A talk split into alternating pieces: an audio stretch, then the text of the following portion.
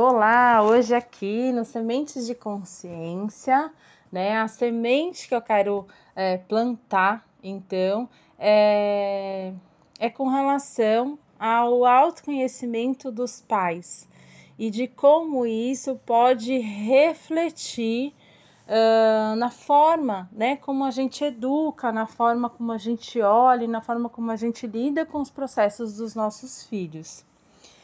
Então, não que uma pessoa que não tenha filhos não possa ouvir esse áudio hoje, se identificar, é, porque eu estou falando de filhos, mas isso que eu vou falar é, é válido para qualquer relacionamento, para qualquer pessoa. Mas hoje eu vou usar essa linguagem de pais e filhos. Então, é, como, né? A gente vai usar o nosso processo de autoconhecimento, como é vantajoso para nós pais é, nos conhecermos, entendermos os nossos processos, nos acolhermos, né? É, para que a gente possa é, fazer isso com os nossos filhos, porque eles vão passar por coisas semelhantes. Então, o que, que acontece? Você não consegue, né, é, tratar uma pessoa diferente do que você se trata, certo?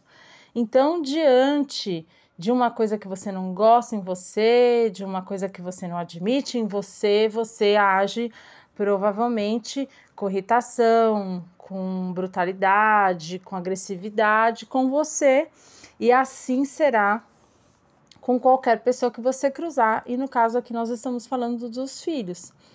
Então, quando você se deparar com seu filho fazendo algo parecido com algo que você ainda não iluminou, né, no seu autoconhecimento, uma coisa que você ainda não olhou no seu autoconhecimento, você vai agir da mesma forma, então, com agressividade, né, com brutalidade, enfim. E, e aí essa então é, é, é toda a importância né, da gente fazer o nosso autoconhecimento. Então, todos aqueles processos que você tem ali. Então, por exemplo, quem não se conhece, quem não está com o seu autoconhecimento em dia, né, digamos assim, tem um medo e trata esse medo, por exemplo, como uma frescura, né? Tem um hábito, entre aspas, nocivo, né, um hábito ruim e e trata aquilo com culpa, né?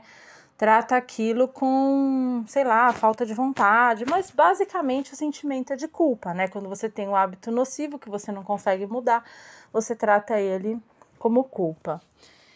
E, e você também é, né, não percebe que por trás né, de um hábito nocivo, por exemplo, né, de alguma é, vou manter. Então, a, a, você não percebe que a, atrás de um hábito nocivo é, tem algo ali, entendeu? Tem algo é, para te sustentar, entendeu?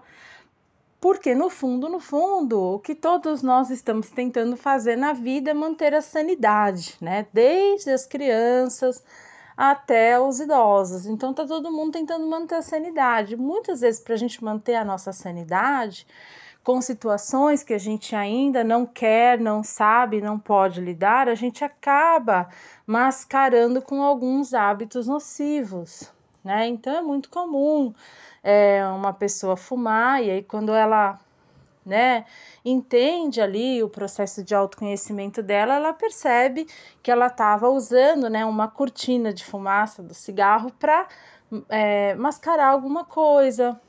Então, hábitos de comida excessivo, então é muito comum, né, quando a pessoa também entra no, no mundo do autoconhecimento dela, ela, ela começa a entender como é que funciona o alimento para ela, para que, que ela usa né? Para que, que ela precisa. E aí, a hora que você faz todo esse processo, você olha para os seus medos e você entende que eles não são uma simples, uma simples frescura, né? Que o medo não é uma simples frescura. Né? Você entende da onde ele vem, por que você tem e E aí você passa a acolher os seus processos, né? Então, tirando de, ao invés de você falar que é uma frescura, o medo que você tem, você ter raiva de você quando você tem aquele medo, você passa a se acolher, né? Você passa a se dar é, carinho, atenção, apoio. Quando você tem o seu hábito nocivo, você entende, né? O que que você está tentando ali, tá fazendo ali, qual é a sanidade que você está tentando manter é, por uma coisa que você não pode, não sabe ou ainda não consegue fazer por você, né? E aí você vai olhar tudo isso de uma forma mais carinhosa, mais amorosa. Mas para tudo isso, né, para tudo isso acontecer, você realmente, né, é, você tem que fazer esse trabalho de se conhecer, né, passando tempo com você, se ouvindo, falando, né, sobre você, seja num processo terapêutico, seja se expressando, através da arte, seja escrevendo, né? Então, um diário. Então, um, por exemplo, um diário é um hábito muito salutar, né? Onde você, desde que você realmente consiga se abrir com você ali, né? Colocando para fora a forma como você realmente se sente é, e tudo mais. Então, demanda tempo, né? E aí, a partir do momento que você começa a fazer isso por você, é automático que você faça isso uh, com todas as pessoas e, no caso aqui, com os seus amados filhos.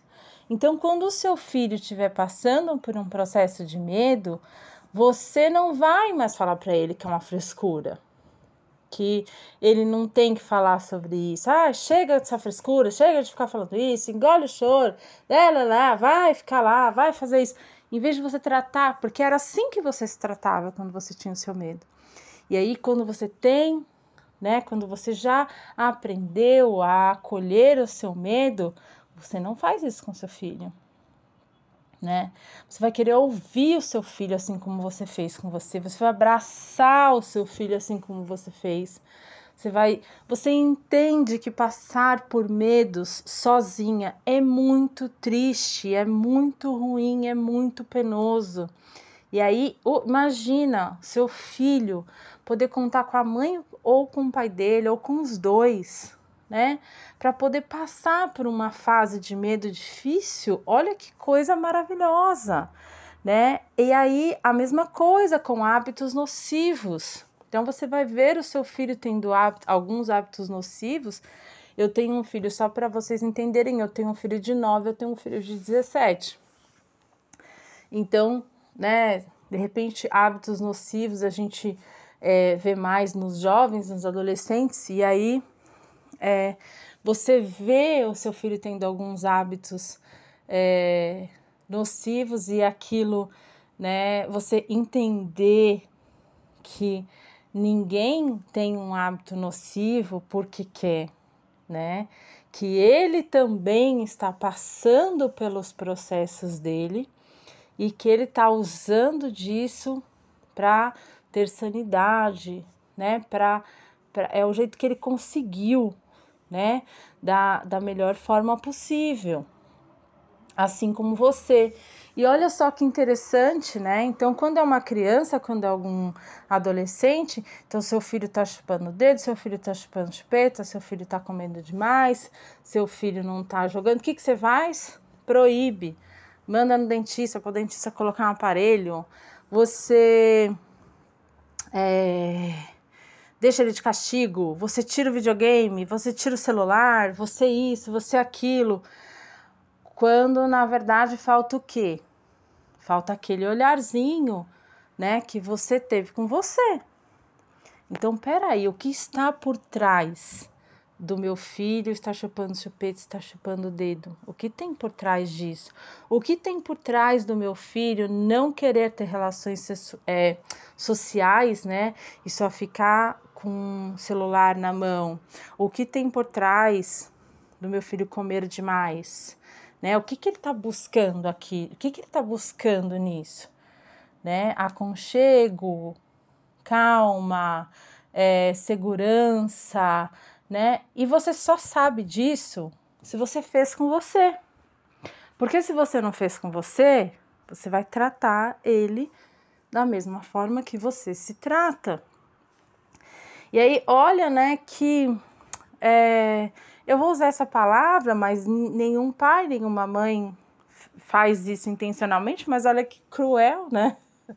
A gente é, lidar com, essas, é, com esses processos dos nossos filhos desse jeito, né? Com essa, com essa dureza, Vai no médico, tira isso, castigo, não pode, vou te proibir, vou fazer isso, vou fazer aquilo.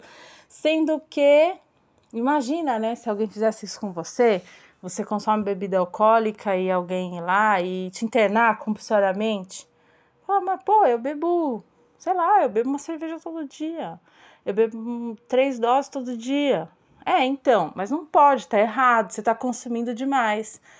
E aí você, né, eu, eu vou te internar compulsoriamente, é, você tá comendo demais, aí vem lá o seu marido, sua mulher e, e te manda no médico para o médico colocar alguma coisa na sua boca para você não sentir mais sabor. Você entende que é isso? E ao invés da gente olhar o que está por trás, o que o seu filho busca é, por trás desses hábitos nocivos, né? É, é a mesma coisa que você. Entende? Não tem diferença nenhuma, nenhuma. Você também com seus hábitos nocivos, então, é, comida, bebida, jogos, celular excessivo, trabalho excessivo, você também está tentando tampar um buraco seu, assim como eles. E só que a hora que você entende de fato que você está fazendo isso com você, olha só, você aumenta muito a possibilidade de você também olhar para os seus filhos com esse olhar é, amoroso, né? De entender que que ele está precisando daquela chupeta, daquele dedo, daquele alimento, daquele celular, é, por algum motivo. Ah, todo mundo precisa ir para o psicólogo? Não, nem sempre, né? Nem sempre. É, mas a gente entender que eles também estão passando por processos assim como nós. Então, é, acho que é um olhar antigo, né, dos nossos pais de olhar, a criança não tem vontade, a criança só tem frescura, a criança não pode. Não, gente, criança é um ser como você e ele passa, né? Os processos dele são diferentes dos seus, são adequados para a idade dele, mas ele é um ser adolescente jovem também. Então, é, como é, né? Você não vai se colocar no papel de salvador do seu filho, mas é, faça por você, faça por você. Né? A hora que você souber fazer com você, você vai ver que vai ser super, super, super natural você fazer isso com os seus filhos, você ter esse olhar amoroso, caridoso, é, acolhedor com esses processos dos seus filhos. Bom, eu sou Mariana, eu sou terapeuta, mente criativa do perfil no Instagram Cure Consciência. E se você gostou desse desse assunto, desse bate-papo. Se te interessou, lá eu falo bastante sobre autoconhecimento consciente. E eu tenho certeza que ali tem bastante material, aqui no podcast também tem tantos outros. É, mas me procura, né, para a gente conversar, se te interessar, é, falar mais sobre esse assunto, olhar com carinho especial para você, né, especificamente dentro desse assunto, como é que você faz isso, né, é, com você, é, me procura, tá bom? Um beijo, obrigada!